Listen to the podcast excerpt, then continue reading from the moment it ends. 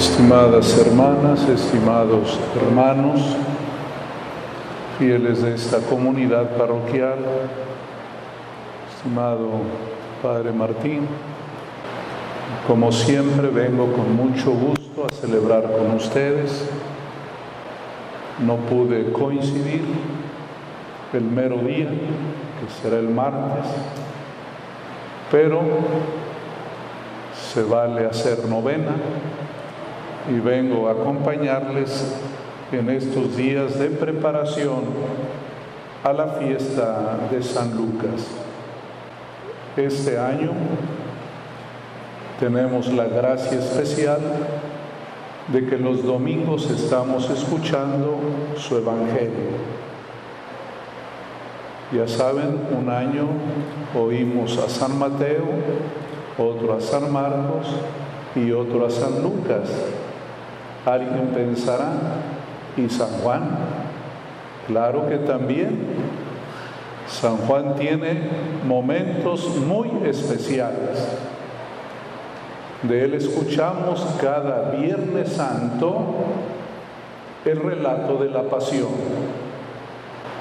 Y también en tiempos de Pascua escuchamos su Evangelio, especialmente ese capítulo bellísimo, el número 6, en el que oímos hablar acerca de la Eucaristía, el pan vivo bajado del cielo.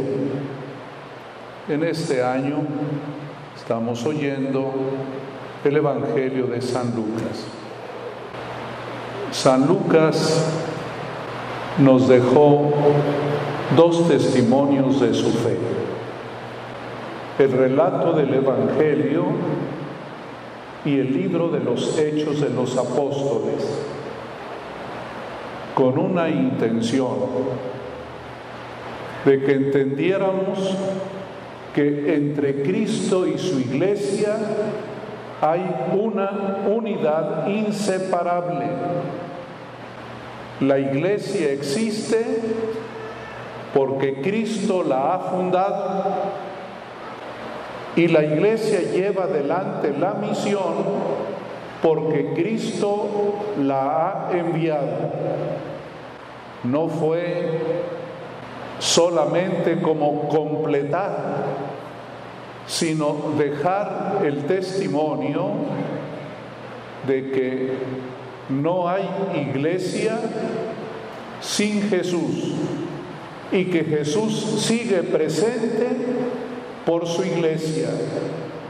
Que la promesa hecha el día de la ascensión, vayan por todo el mundo y prediquen el Evangelio, yo estaré con ustedes hasta el fin del mundo, la garantía de esa presencia es la iglesia. Por eso no podemos decir, yo quiero a Cristo y no quiero a la iglesia. Esta iglesia que formamos nosotros, aunque carga con nuestros defectos, con nuestros pecados, aunque no es digna de tanto amor de Dios y de Jesús, esta iglesia la ha querido el Señor y el Espíritu Santo sigue acompañándola a pesar de tantas dificultades. Cerca de dos mil años entre subidas y bajadas, entre aciertos y errores, pero el Espíritu Santo es la garantía de que esta es la iglesia que Cristo ama, que es como su esposa, que jamás la dejará. Quiero subrayar cuatro cosas muy importantes que insiste San Lucas en sus dos escritos. Ya saben que él fue discípulo de San Pedro y discípulo de San Pablo. Mayor tiempo con San Pablo. Fue compañero de la evangelización. Pero también dice una tradición muy segura de que él era médico. Y por eso en su evangelio y en el libro de los hechos será el evangelista que más se fija en los detalles de la enfermedad, porque es médico. Hay una novela muy famosa en la que se habla de él como médico de cuerpos y médico de almas. ¿Cuáles son para mí las cuatro cosas más bonitas que nos regala San Lucas?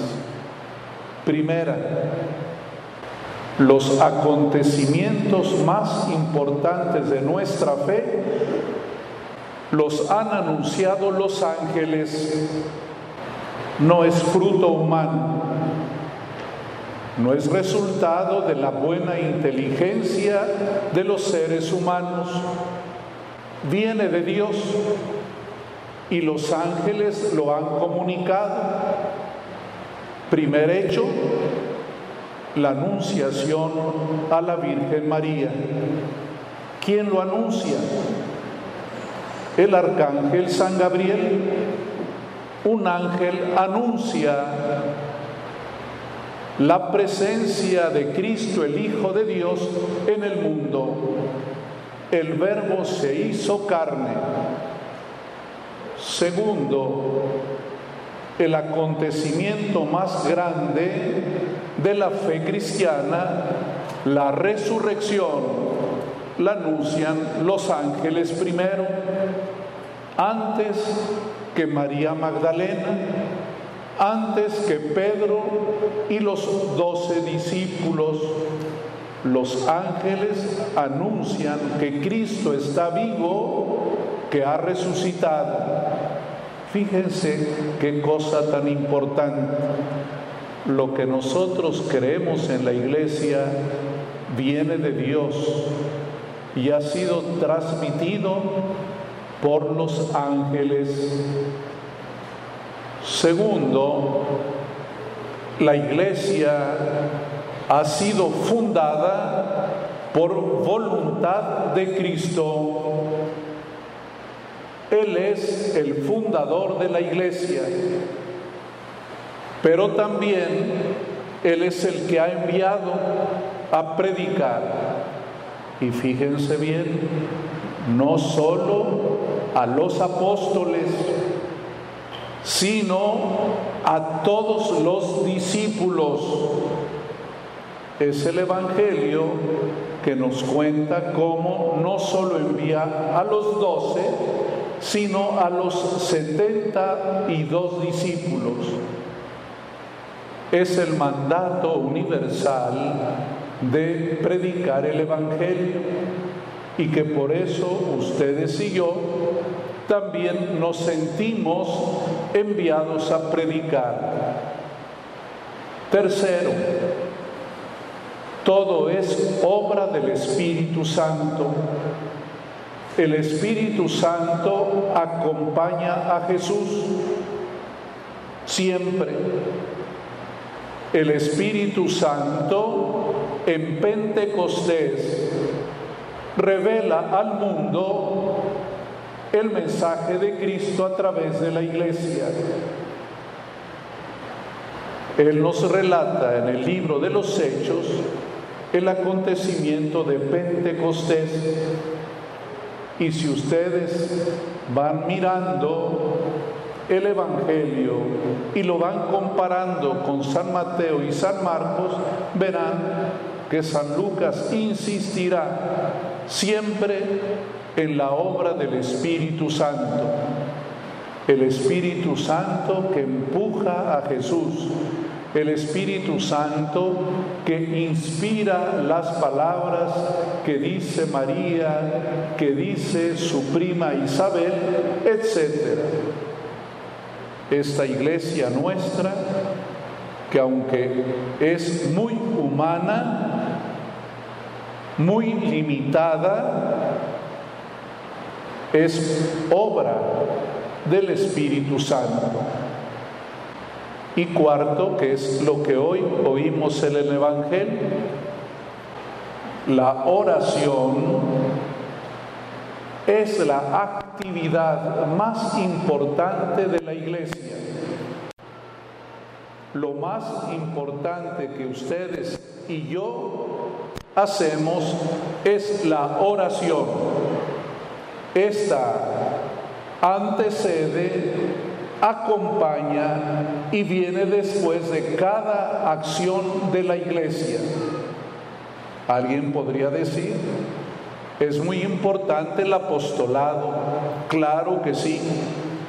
Es muy importante la caridad e insustituible, claro que sí.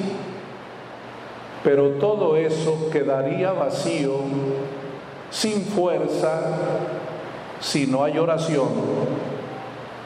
La oración es la columna vertebral de la iglesia.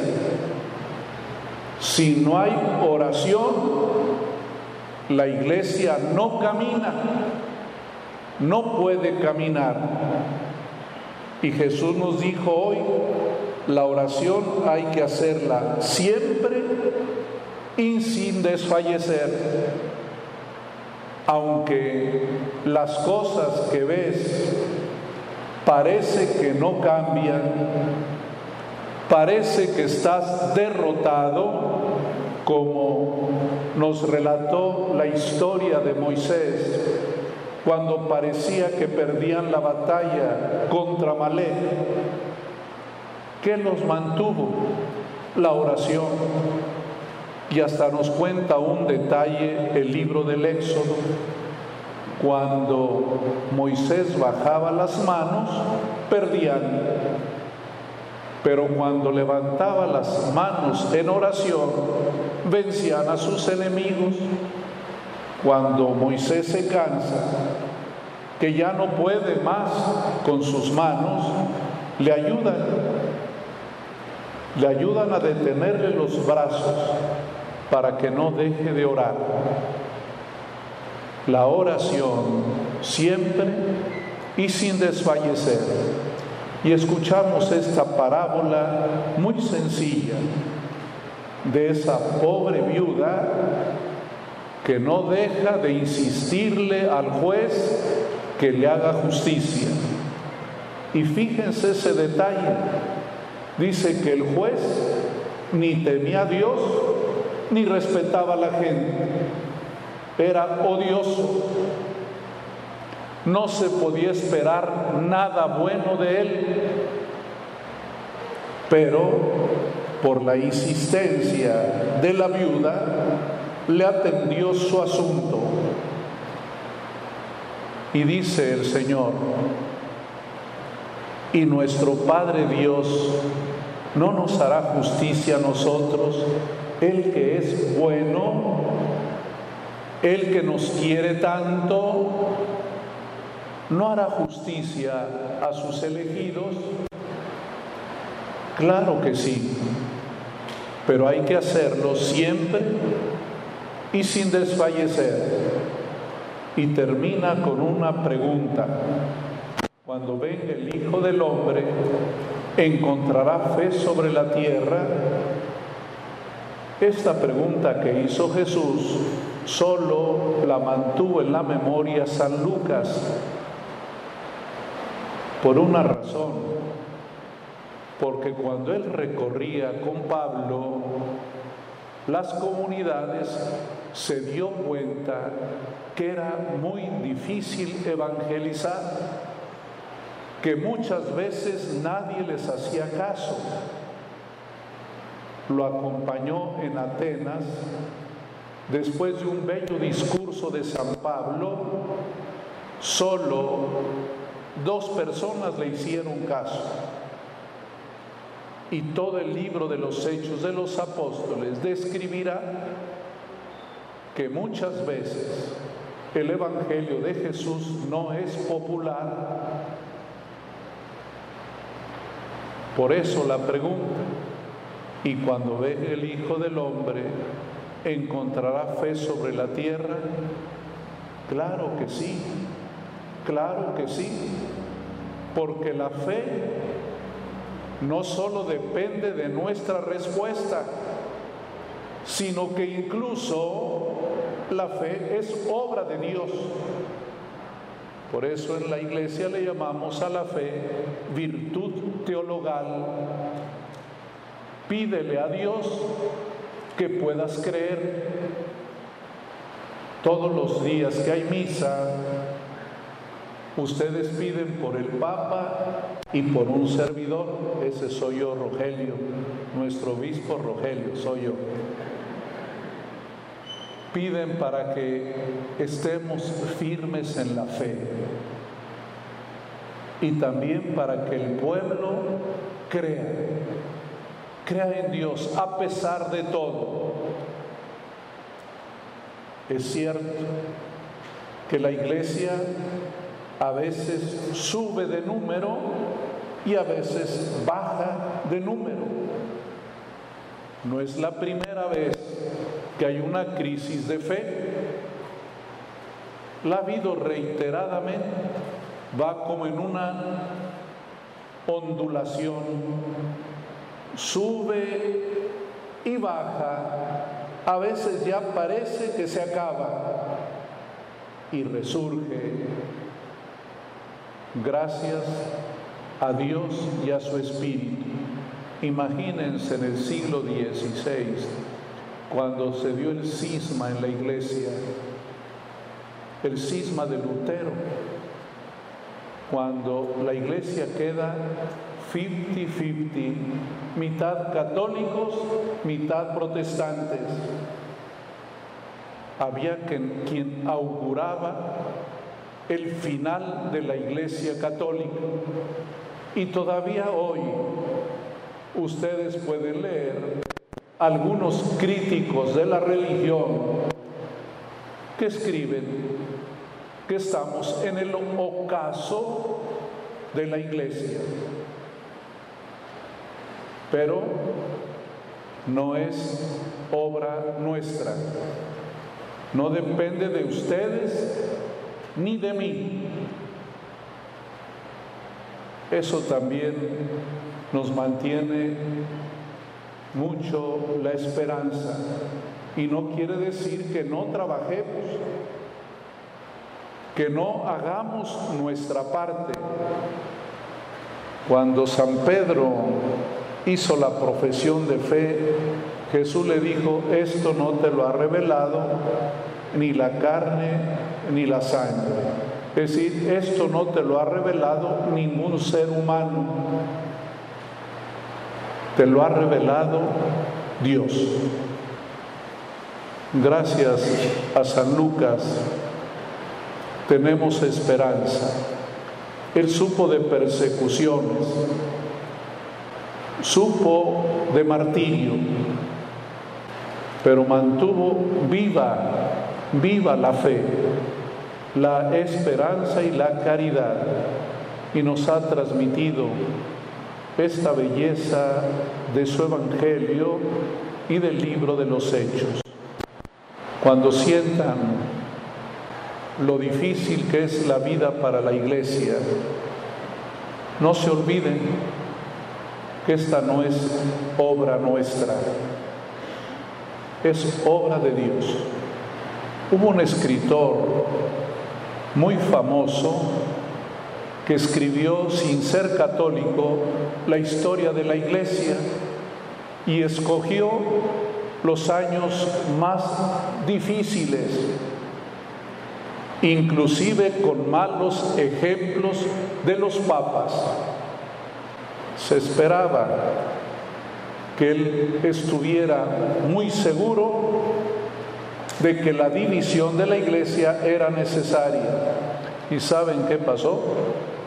se hizo católico, porque dijo, esto no es obra de humanos, Esta es obra de Dios.